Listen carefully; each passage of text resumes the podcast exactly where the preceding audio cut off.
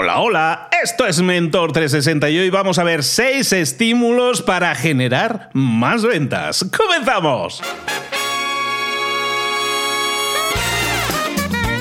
Aquí comienza Mentor 360, el podcast que te trae los mejores mentores del mundo en español para tu crecimiento personal y profesional. El podcast que motiva desde buena mañana. Hoy es miércoles santo y ahí está, como siempre, eh, de procesión, Luis Ramos. de procesión. Vamos a guardar respetuoso silencio porque está con nosotros, como siempre, Juanma Ortega. Juanma.com, ¿cómo estás, querido? Pues muy bien, hoy miércoles santo, un día ideal para relacionarlo de forma creativa con el tema de hoy ¿Qué tendrá que ver el miércoles santo con generar más ventas? ¡Tiempo! Me, pierdes, me pierdes. no, no, yo también me pierdo, ¿qué te crees? Mira, nada, nada, a menos, a menos, Luis, que tengas un puesto de souvenirs en algún lugar turístico. Pero bueno, Luis, está claro que este tema, el de estímulos para generar más ventas, no interesa a nadie, ¿no? Y le interesa a todo el mundo y, tienes mucho sentido al decir que la temporalidad, tienes toda la razón, en Semana Santa, en Black Fridays, en Navidades, se vende como loco. Claro, esa es una estrategia que sin duda tenemos que aplicar en nuestras ventas. Eso seguro, pero sí, sí, la verdad, yo creo que deberíamos consultar no con la bola de cristal, sino con alguien que sepa más que nosotros. Pues para eso está nuestro mentor de hoy, vamos con él.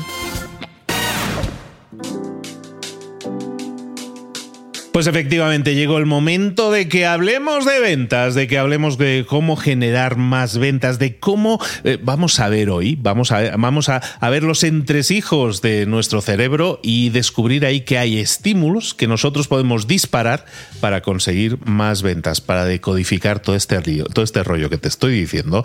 Vamos a hablar con Pablo Herreros, formador en empresas, experto en persuasión e influencia, amigo de la casa y expertísimo en ventas, aquí residente de nuevo con nosotros. Pablo, ¿cómo estás, querido?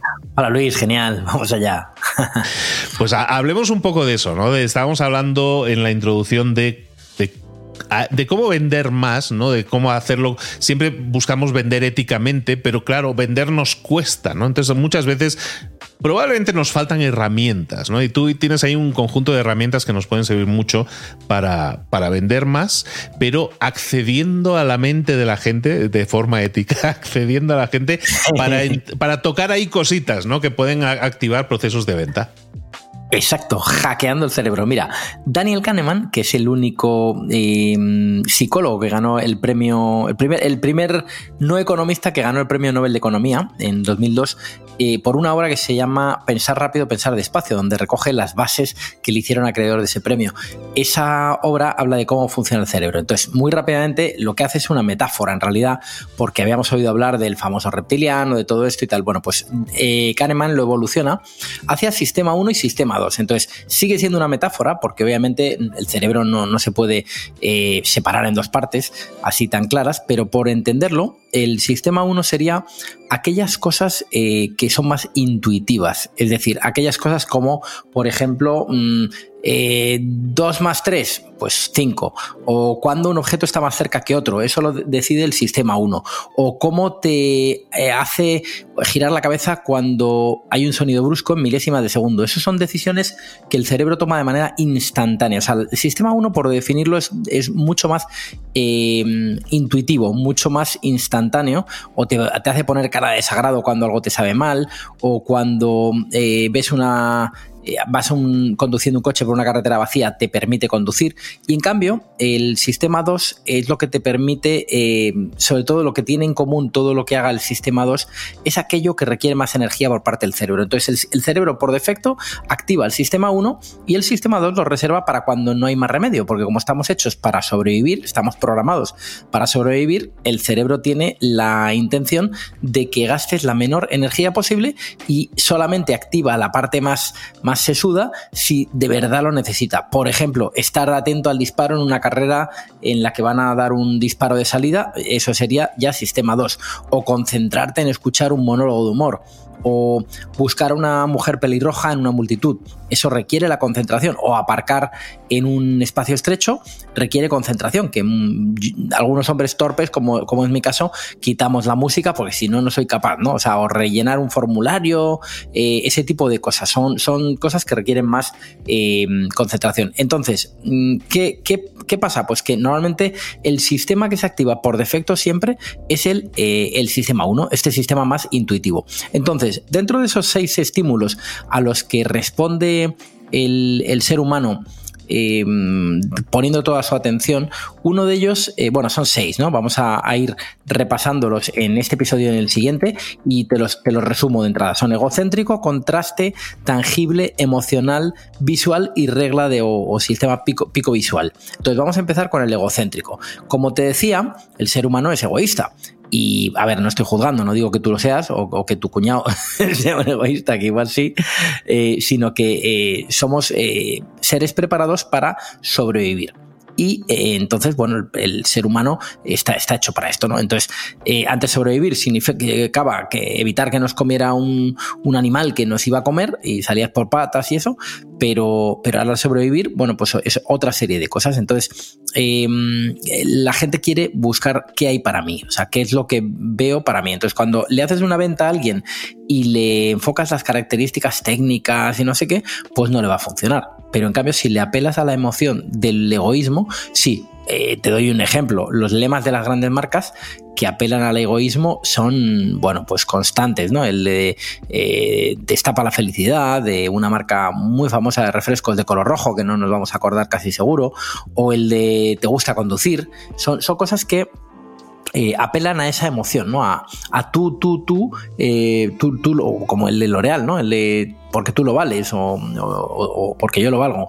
Es, un poco, no es mi producto, eh, no es la crema, sino es apelar al yo, al yo de forma rotunda. Entonces, ¿cómo se puede hacer eso? Pues mm, dándole a las personas a las que les quiere vender algo un plan, o un producto o un servicio o un lo que sea en el que claramente la persona se sienta de verdad en el centro. O sea, si vas a hablar de un, qué sé yo, un viaje, un plan de vacaciones, ¿sí? porque eres una agencia inmobiliaria, perdón, una agencia de, viajes, mm, incluye deportes que sepas que a esa persona le gustan.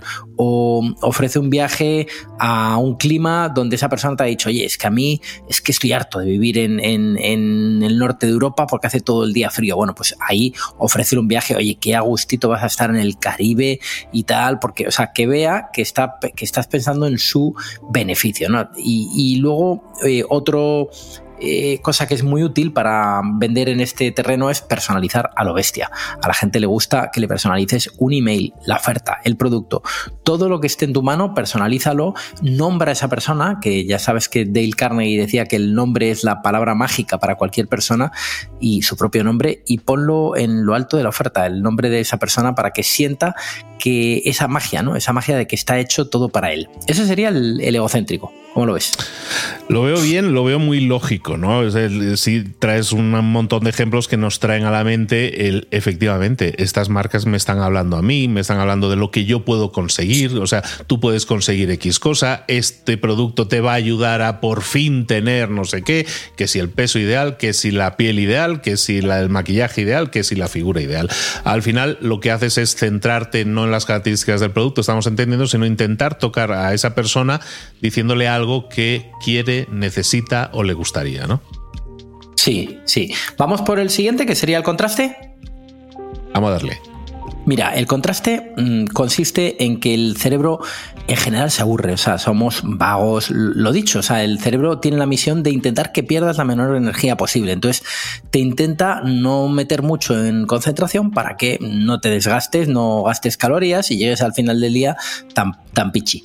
Entonces, eh, estás escuchando algo, estás escuchando un discurso, pon que estés escuchando un podcast y de pronto, pues no sé, están hablando dos personas, Luis Ramos y Pablo Herreros, y oye, pero...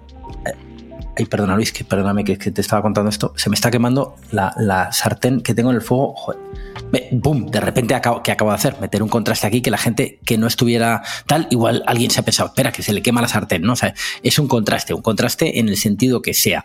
Eh, para que la persona no se espere lo que va a ocurrir. Entonces, el cerebro entiende mucho mejor algo cuando contrasta. Por eso hay anuncios en los que de pronto hay eh, un tipo en bañador en una boda porque genera mucho contraste y ¡pum! La gente que tiene la tele apagada incluso pone el volumen, ¿no? O sea, ese tipo de cosas hacen que como vamos como pollo sin cabeza, prestemos atención. Eh, ¿Qué significa contraste cuando hablamos de ventas y de oferta?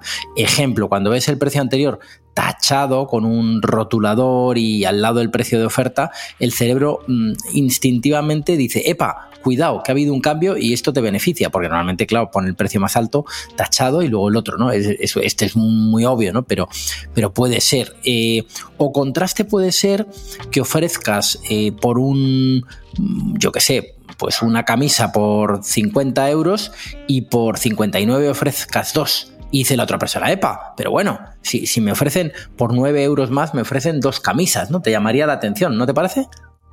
Eh, se, centra muchísimo entonces en, el, crear el sopetón, el crear algo que nos llame mucho la atención. Mucho tiene que ver con el precio, por los ejemplos que estás poniendo, ¿no?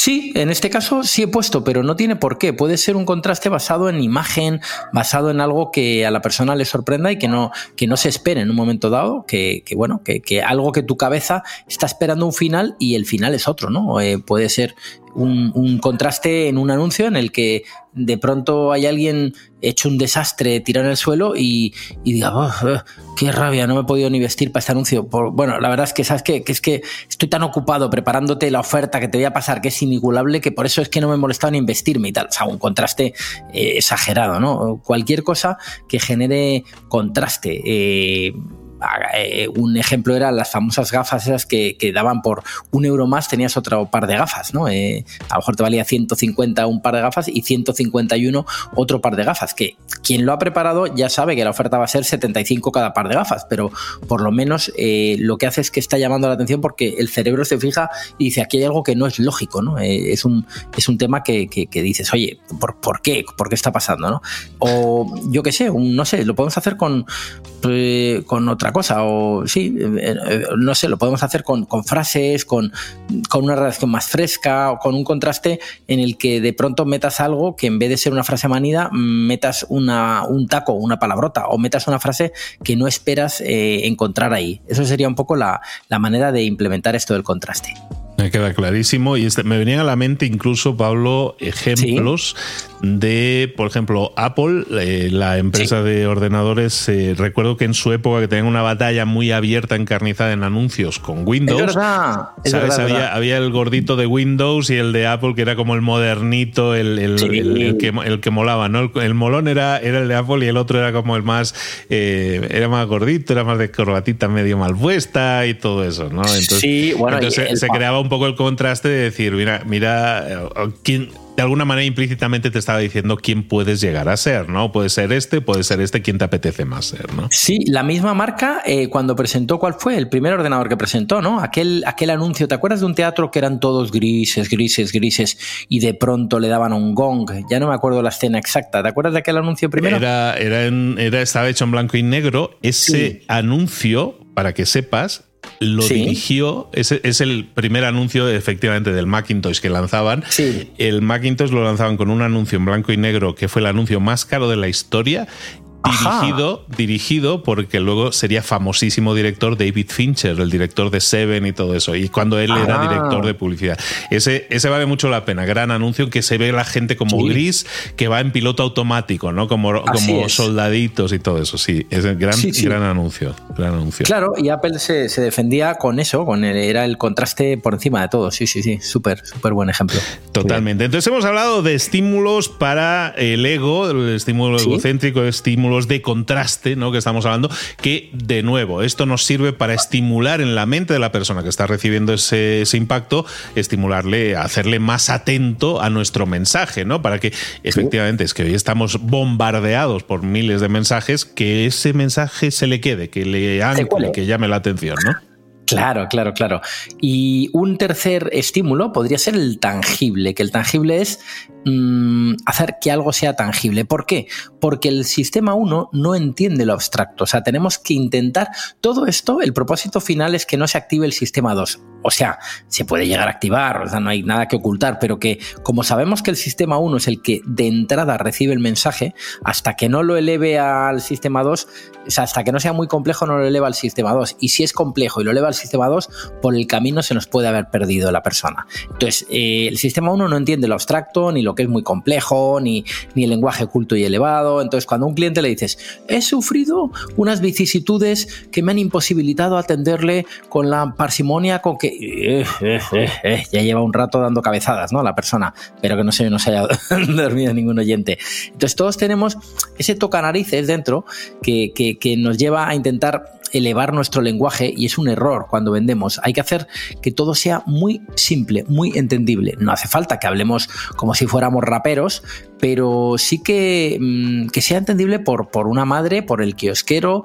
por, por un abuelo, por quien sea. No hace falta que, que, que nos llevemos a, a, nuestro cliente a un lenguaje elevado porque estamos haciendo un embudo y un filtro innecesario. No tiene sentido. No, no, no quieres el Nobel de literatura. Lo que quieres es que te escuche y te entienda la mujer del bar o quien sea.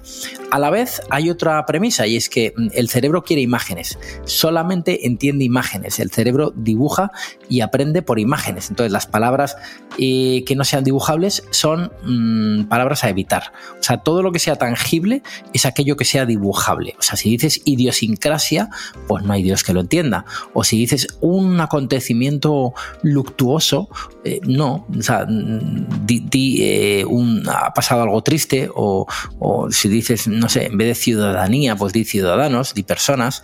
Eh, la diferencia es que mmm, si, si hablas de esa manera, no te van a entender. Y si dibujas mmm, ciudadanía, pues la gente se va, se va a perder, ¿no? Entonces tenemos, tenemos que hacerlo que sea muy, muy tangible. Eh, ejemplo, pues cuando das un presupuesto o un proyecto con gráficos, mmm, es mucho más fácil que alguien te compre esa idea, porque va a ver de una manera muy rápida, visual y de manera tangible cómo va a crecer su inversión. Si eres una persona que está recomendando hacer inversiones o si eh, algo así, ¿no? O sea, como el sistema 2 es más lento y consume más energía, pues retrae la decisión de compra. Entonces hay que intentar que todo se entienda desde el sistema 1. Te doy un, un ¿quieres algún ejemplo, Luis? Siempre. Genial, mira, un, un, arquitecto que deja que opine con el que el cliente opine con, con, un plano delante o incluso con la aplicación de dibujo en la que él prepara cómo va a ser la casa de ese cliente, tiene al cliente involucrado porque le parece tangible. Eh, igual que si eres una volviendo al ejemplo de, antes de una agencia de viajes, si, si permites que el cliente mmm, participe en elaborar la, la, oferta contigo, le va a resultar más fácil eh, en esa herramienta en la que va a ver pues las fotos, o sea, todo lo que vaya viendo que, que para él es más tangible, es mucho más fácil que tome decisión que incluso con, con, el tema de las imágenes eh, volvemos a lo tangible. O sea, cuando hay imágenes es mucho más fácil que si le pasas un presupuesto con el nombre de un hotel. Si le pasas el nombre del hotel, pero unas imágenes, se va a hacer mucho más claramente la idea de cómo es ese, esa oferta. O sea, al final vuelve a, participar en ello y también, de nuevo, mm, si el cliente participa, pues le estás involucrando y, y volvemos a tocar el ego, porque cuando alguien mm, participa y vuelvo al, cerramos el círculo con el egocéntrico que hablábamos al principio, cuando alguien participa en diseñar una oferta y dice, no, prefiero con, con dos habitaciones más y no sé qué, pues asumes el resultado como propio y el ego, de forma inconsciente, hace que ya luego no te puedas oponer a eso, porque entiendes que eres parte de lo que has construido. Y decía Peter Drucker que las personas tienden a apoyar aquello que ayudaron a crear. Por eso es muy poderosa una oferta en la que tu cliente además participa. Estamos hablando de este estímulo tangible, entonces el lenguaje cercano, que no sea rimbombante, lenguaje que refleje algo real, que sea dibujable, ¿no? Eso también es una, un gran tip. Me venía a la mente, eh, cuando hablabas de tangible, voy a explicar aquí una, una batallita del abuelo, ¿eh? pero muy rápida. Pero el, el me venía una, un amigo, una, sí, gracias, un amigo argentino, un amigo mío argentino que es jugador de polo, o era jugador de polo, había sí. retirado, estos que van a caballo con el palito, eh, sí. era dueño de varios terrenos y quería, y estaba, tenía un terreno en venta. Y me, me acuerdo que un día estaba hablando con él y me decía, no, no, lo he vendido este terreno eh, porque parecía que iba a costar mucho vender por la ubicación y no sé qué. ¿Sabes qué? Ya lo he vendido. Y digo, ¿cómo lo has hecho? ¿Cómo has hecho para venderlo tan rápido?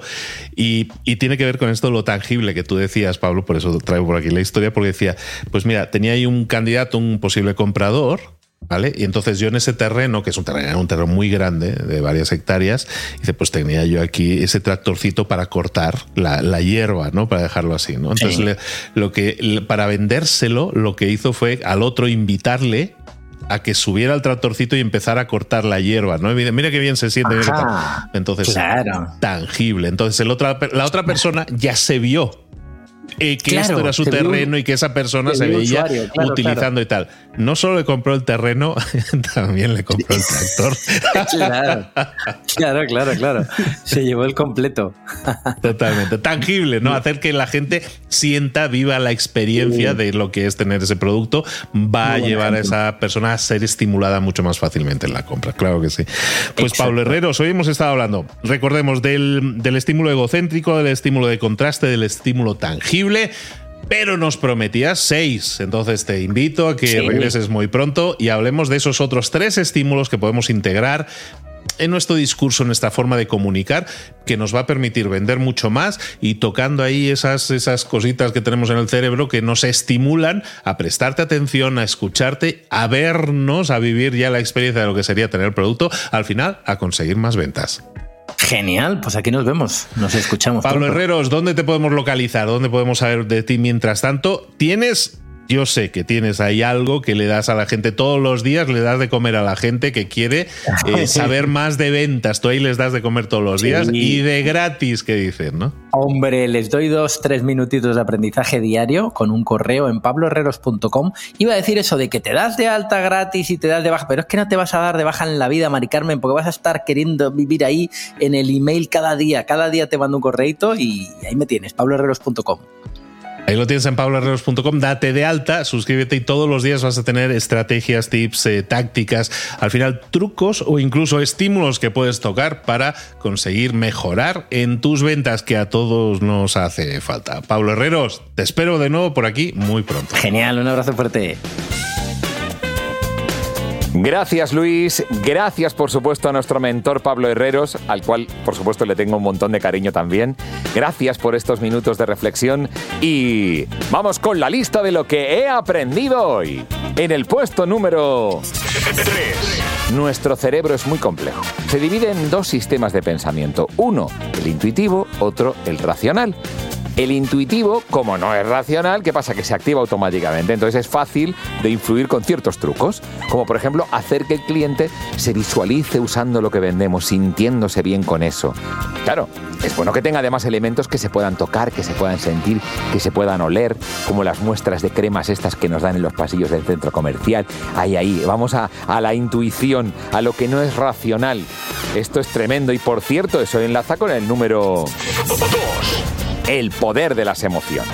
Las emociones nos ayudan a tomar decisiones. Bueno, de hecho son, son las que compran realmente. Claro, nos, alimentamos de emociones. Por eso, claro, las, las, marcas apelan a las emociones, nos venden experiencias. Esto es tan emocionante, esto es una emoción, siente la emoción. Ya, claro, pues eh, eso tiene relación también con el number one. Número uno. La visualización. La visualización es clave. Fíjate, el 60 o el 80% de nuestro pensamiento es visual. Tenemos un montón de neuronas dedicadas al pensamiento visual. O sea, claro, por eso en la Publi te cuentan datos sugiriendo una experiencia emocional. ¿Cuántas veces dicen siente mientras te enseñan unas imágenes?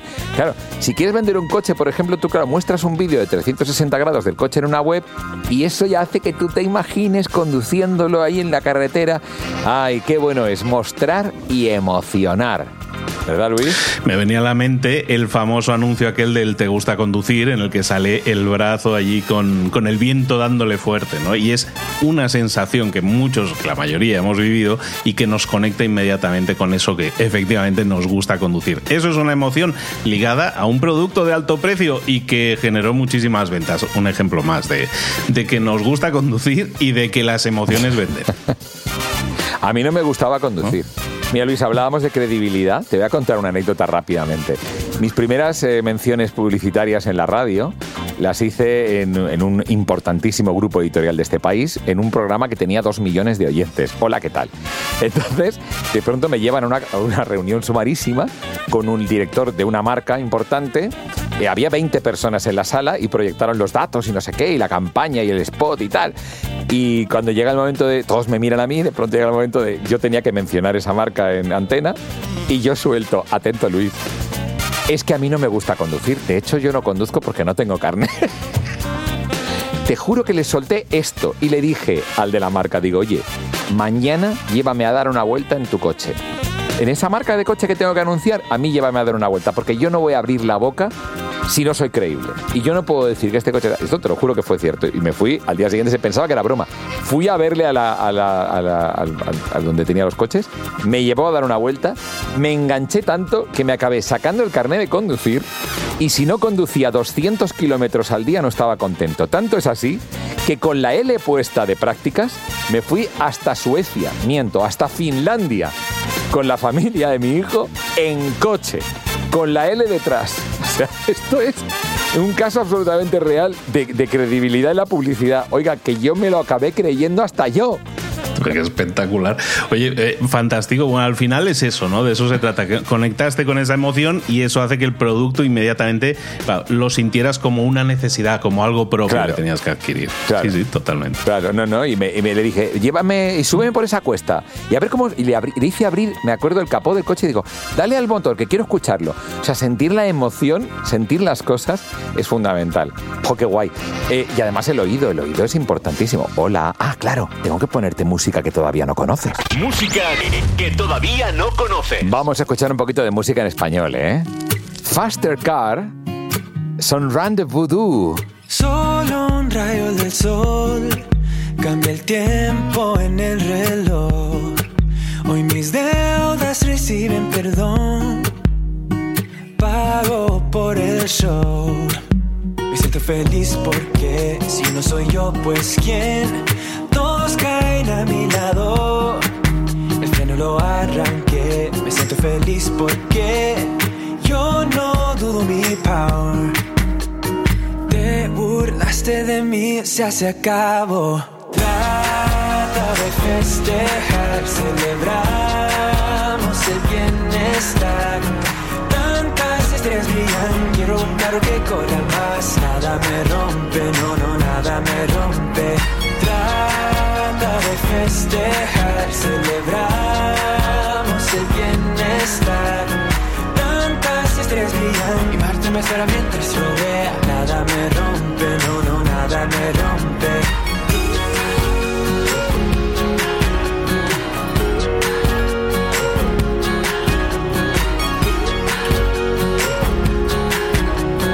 Tantas estrellas brillan, quiero un carro que corra más. Fin y después fumo un cabo del cigarette. Me pierdo en la ciudad, ha llegado mi tiempo ya. Voy a vivir porque si yo no soy yo, pues quién. Todos caen a mi lado. Los menos los arranqué. Me siento feliz porque vivo mi vida centrado. Te burlaste de mí, se acabó. Trata de festejar, celebramos el bienestar. Tantas estrellas brillan, quiero un carro que corra más. Nada me rompe, no, no, nada me rompe. Trata de festejar, celebramos el bienestar. Tantas estrellas brillan y Marte me espera mientras yo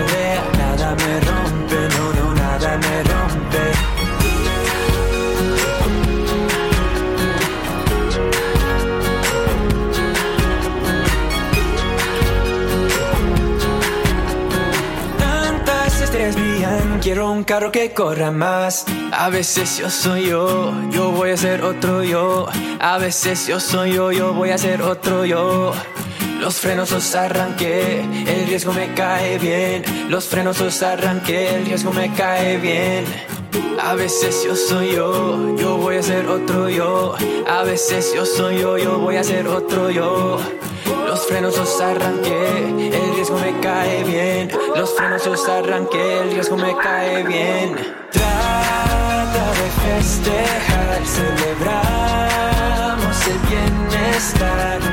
Tantas estrellas brillan, quiero un carro que corra más. Nada me rompe,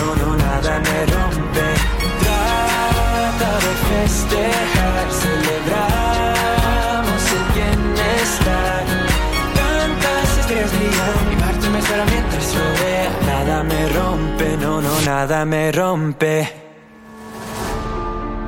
Si una de las ideas que hemos comentado hoy resuena en ti, te llama a ponerla en práctica, entonces define el paso más pequeño posible, el gesto más mínimo y hazlo ahora mismo. En lo personal o en lo profesional, expandir tu red de contactos, mejorar tus relaciones con los demás, aprender alguna cosa nueva, poner en práctica una pequeña técnica que te ayude, que te sume, todo suma pero solo si lo pones en práctica, no si piensas en ponerlo en práctica. Tienes que ponerlo en práctica, pasar a la acción. Acuérdate de este ingrediente secreto también. El ingrediente secreto es la actitud, tu actitud. Tu actitud transmite. Si sales a la calle con ganas, la gente lo va a notar. Si sales a la calle sin ganas, la gente también lo va a notar. El mundo está ahí fuera, te está esperando. Por lo tanto, sal ahí fuera, sal a la calle sal con ganas, con actitud. No esperes a mañana. Ya sabes lo que tienes que hacer y ya sabes que lo puedes hacer hoy. No veas pasar la vida, vive la vida. Tienes las mismas 24 horas que tienen los demás. Haz que valgan la pena. Entrega en estas próximas 24 horas tu mejor versión. Te esperamos aquí mañana para continuar creciendo. Te esperamos aquí mañana con más mentores.